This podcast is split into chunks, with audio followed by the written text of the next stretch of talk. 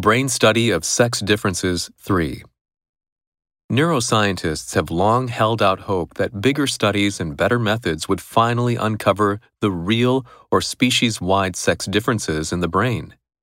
But the truth is, as studies have gotten bigger, the sex effects have gotten smaller. This collapse is a telltale sign of a problem known as publication bias. Small early studies which found a significant sex difference were likelier to get published than research finding no male female brain difference.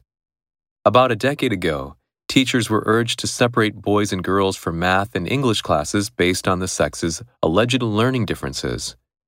Fortunately, many refused, arguing the range of ability is always much greater among boys or among girls than between each gender as a group. In other words, sex is a very imprecise indicator of what kind of brain a person will have.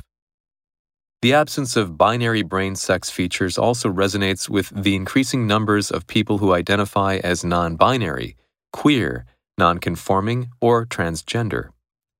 Whatever influence biological sex exerts directly on human brain circuitry is clearly not sufficient to explain the multidimensional behaviors we lump under the complex phenomenon of gender. Rather than dimorphic, the human brain is a sexually monomorphic organ much more like the heart, kidney, and lungs. As you may have noticed, these can be transplanted between women and men with great success.